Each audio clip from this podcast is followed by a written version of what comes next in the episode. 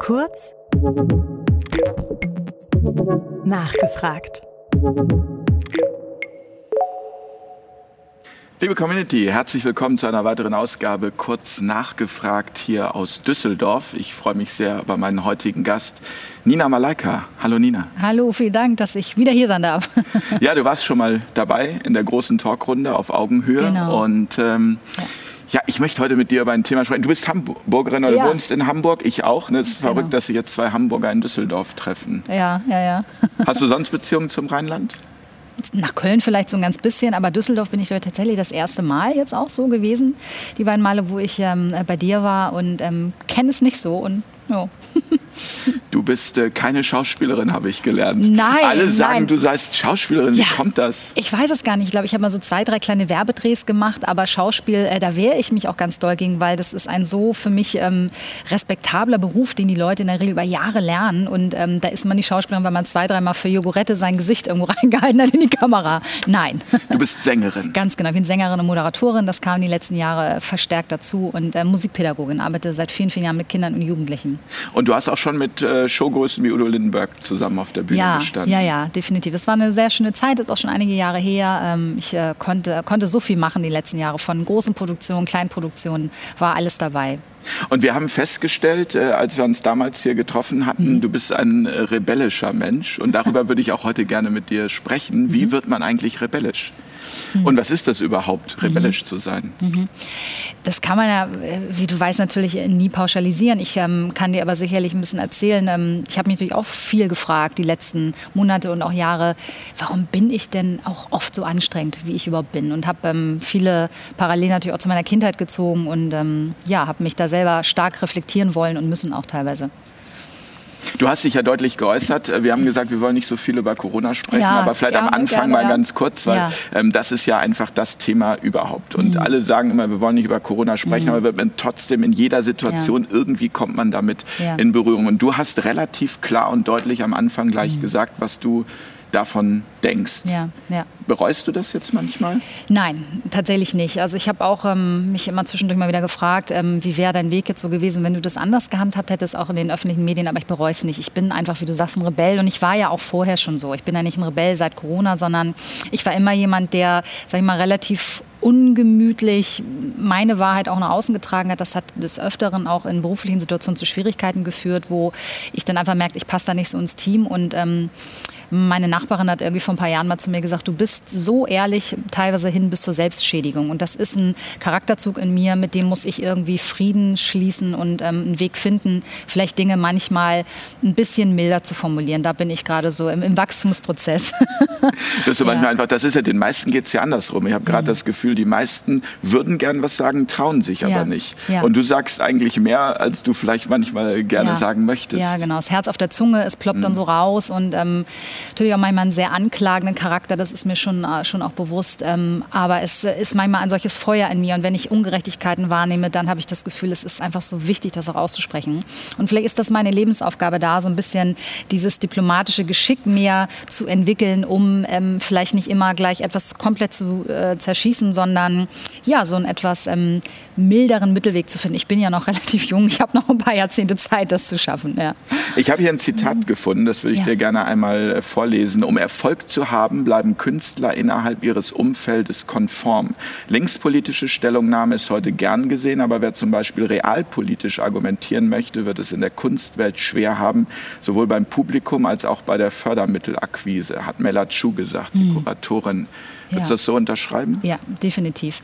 Also ähm, was ich ähm, natürlich auch ja, wahrnehmen konnte, ist, dass sagen wir, zumindest zu gewissen Thematiken ähm, eine offene Haltung, offene Meinung in einer gewissen Richtung nicht so gerne, nicht so gerne gesehen ist und das ähm, sicherer ist für Künstler teilweise so einem gewissen Strom einfach mitzuschwimmen, um Sicherheiten auch weiterhin zu behalten. Ne? Sei das Auftraggeber, sei das Kunden, Gelderakquise, wie sie das gerade sagt.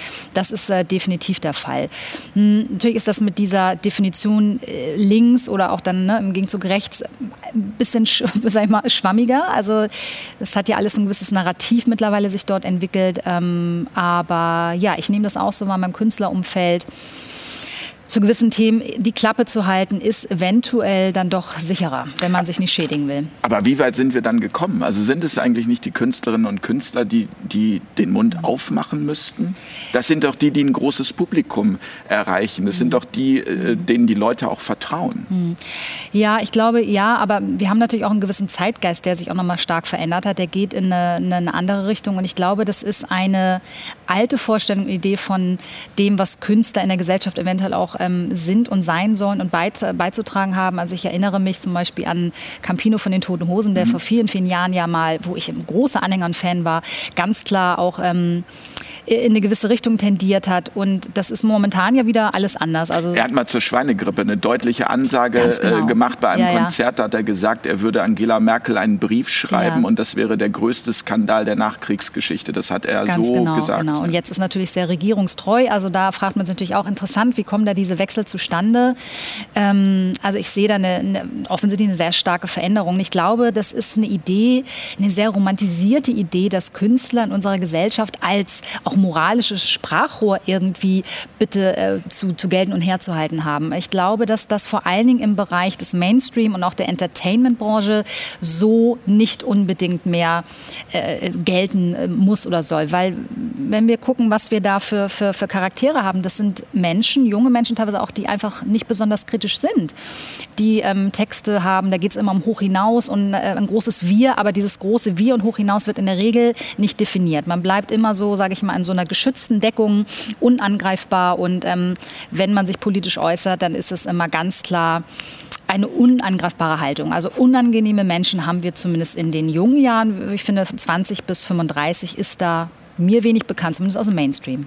Nun, nun habe ich immer so gedacht, also ähm, es hängt auch damit zusammen, man muss sich eine Meinung leisten können heutzutage, weil alle haben irgendwie einen Apparat, den sie ja. mit sich rumschleppen, alle müssen ihre Miete bezahlen, ihr mhm. Auto, mhm. Äh, was auch immer, äh, den nächsten Urlaub und äh, ja. haben sich in irgendwelche Kredite verstrickt. Mhm. Ähm, nun ist es aber gerade so, dass die ganz Großen, von denen ich jetzt mal behaupten würde, die haben eigentlich auch in den vergangenen Jahrzehnten ganz sicher genügend Geld mhm. geparkt, mhm. so gut wie gar nichts kommt. Mhm. Ja. Und das ist etwas, was mich persönlich erschreckt. Also wo ich sage, wie kann das sein, dass auch gerade bei jetzt nicht nur Bands, sondern mhm. auch TV-Journalisten, mhm. ähm, zu denen ich mal aufgeschaut habe und gesagt habe, Mensch, äh, tolle Leute, ja. dass die einfach alles mitmachen was von der Regierung vorgegeben wird. Ich glaube, es ist nicht nur der Aspekt, dass sich leisten können. Ähm, also entweder sind diese Menschen ja vielleicht auch einfach anderer Meinung, anderer Haltung und deswegen wird sich da nicht geäußert. Ich glaube, es geht vor allem auch sozusagen um den Entzug von, von, von einem Wirkungsfeld und auch von einer ganz, ganz großen Angst, nicht mehr dazugehören zu dürfen. Zu der sogenannten, also zu den Guten, zu denen, die es richtig gemacht haben. Und das ist äh, ja mittlerweile ganz klar vorgegeben. Es gibt einen ganz klaren Stempel, wer ist hier der Gute und wer ist hier der Böse. Und das haben viele Leute in, in, instinktiv, wie ich glaube, ganz zu Beginn schon gespürt. Sie haben gemerkt, okay, wenn ich hier was sage, dann werde ich ausgeschlossen. Und ich glaube, die noch größere Angst ist bei Menschen, bei, bei vielen von uns, nicht mehr dazuzugehören. Und das, das definiert natürlich jeder für sich dann wiederum selber, wo möchte ich dazugehören und wovor habe ich Angst. Und ich glaube, die Angst vor sozialem Ausschluss und ähm, einen, einen Stempel, eine Glocke übergestülpt zu bekommen, ist fast wahrscheinlich noch größer als irgendwie Angst, äh, kein Geld mehr zu haben.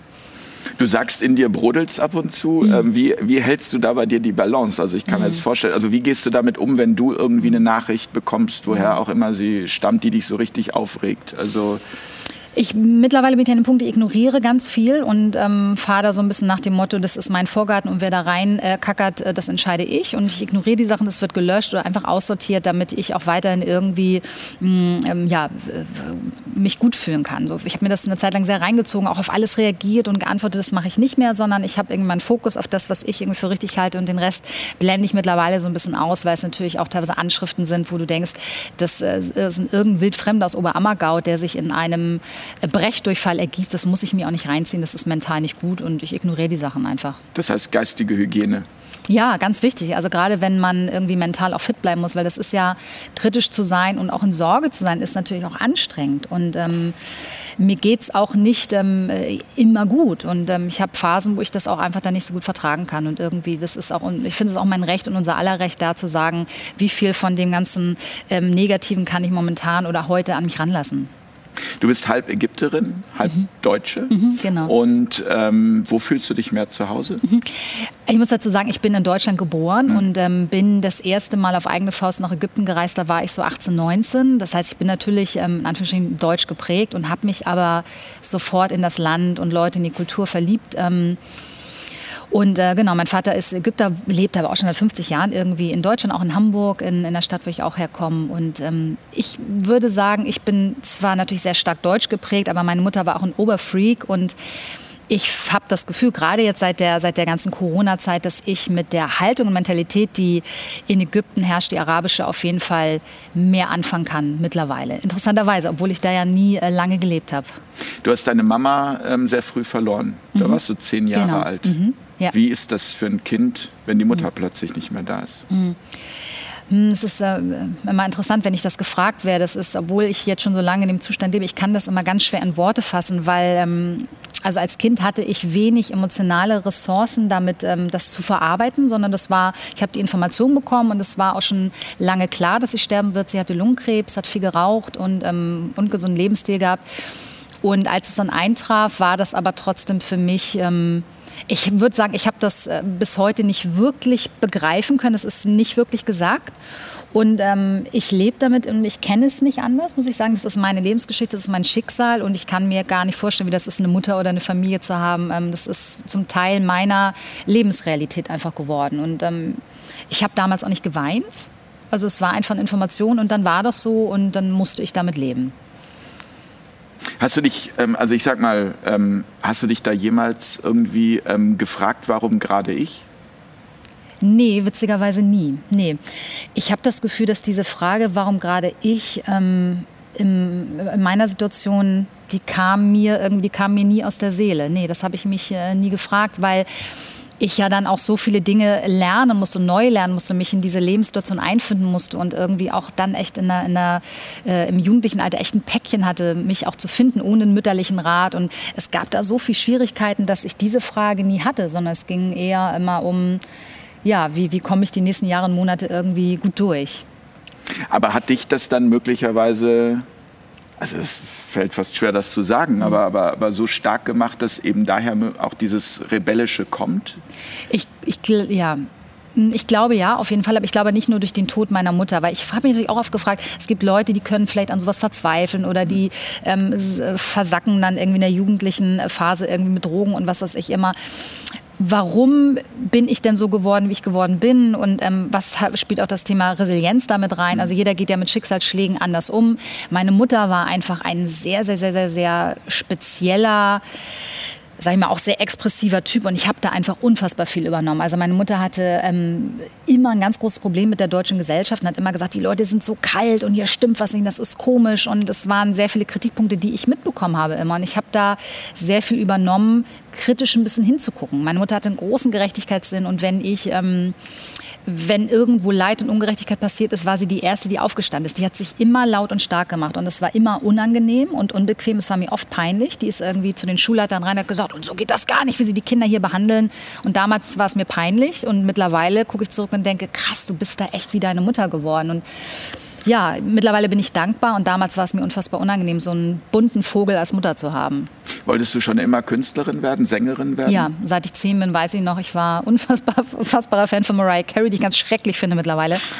Und das hat mich irgendwie so berührt, ähm, diese Art von Gesang. Und seitdem war das irgendwie für mich klar. Und natürlich war das schwer, das durchzusetzen, weil seit ich zehn ich gesagt, ich werde Sängerin. Ja, ja, haben sie alle gesagt, ne? irgendwie zu Hause und irgendwie in der, in der Schule. Und diesen Wunsch durchzusetzen, zu sagen, auch dann mit 14, 15 noch bis 18, ich möchte Sängerin werden, das war nicht einfach. Es wurde in der Gesellschaft damals, habe ich das Gefühl, noch weniger respektiert als heute. So, weil das war kein Beruf. Das war etwas, was im Fernsehen stattfand und man soll da bitte nicht rumspinnen. Man hat irgendeine Ausbildung äh, fertig zu machen. Und da, ich habe mich geweigert, konsequent.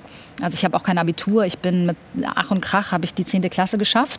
Eigentlich war es auf dem Hauptschulniveau und meine Lehrer haben gesagt, wir wollen dir die Zukunft nicht verbauen, wir geben dir mhm. sozusagen den Stempel für die Realschule. Und dann bin ich da raus, habe das sofort zerrissen und äh, geweint vor Freude, dass ich aus diesem schrecklichen System Schule raus war. Ich habe es damals schon wirklich als Qual empfunden.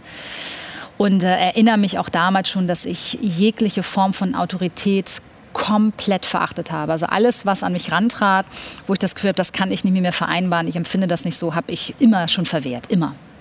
Kennst du sowas wie Angst vor der Zukunft? Ja, ja.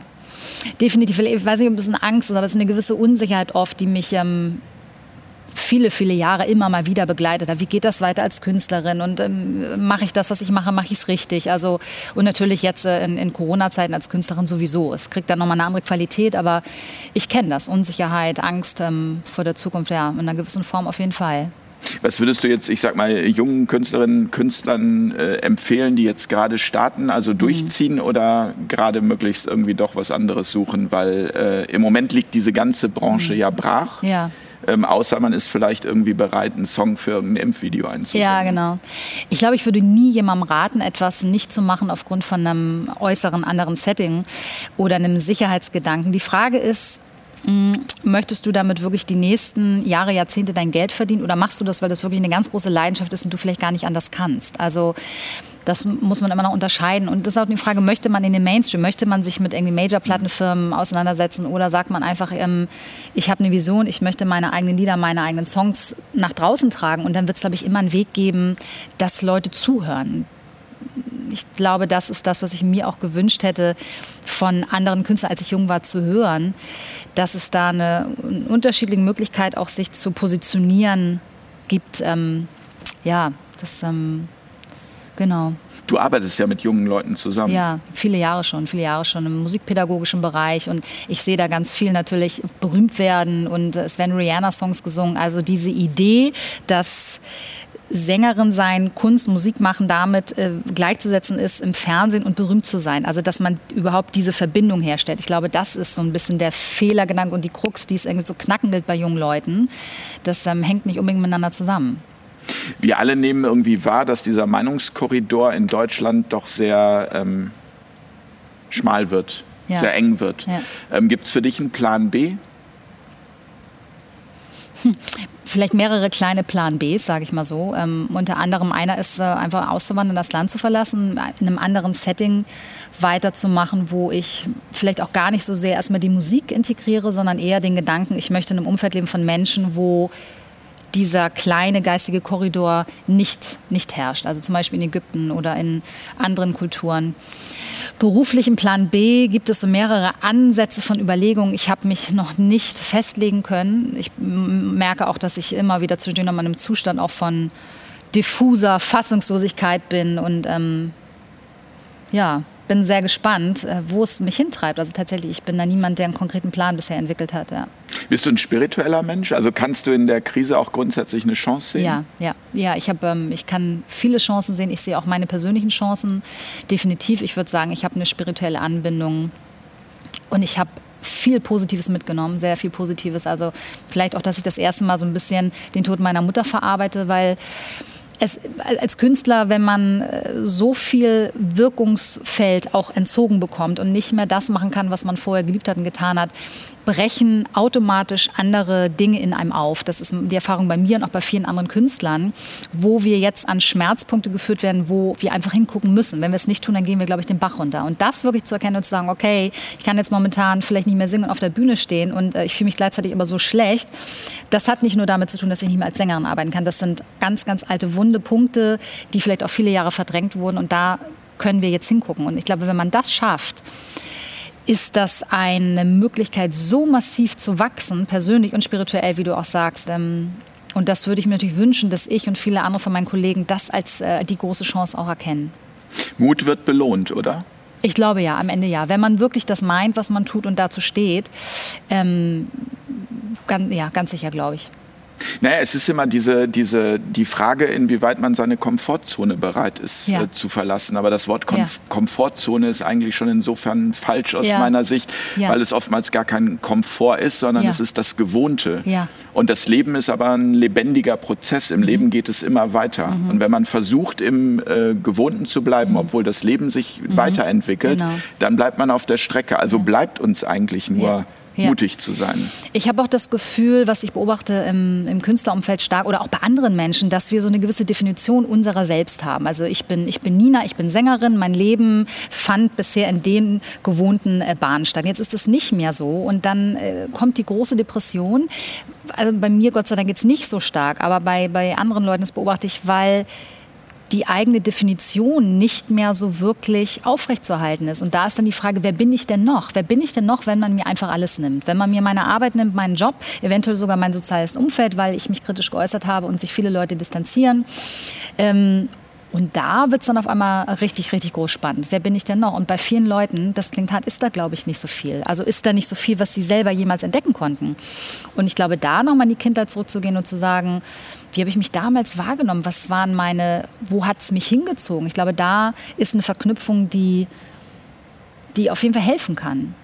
Es ist mutig, sich verletzlich zu zeigen. Ja. Und wenn man sich verletzlich ja. zeigt, äh, dann öffnen sich aber auch neue Türen. Und ja. es kommen plötzlich Menschen, mit denen man nie gerechnet hätte. Ja.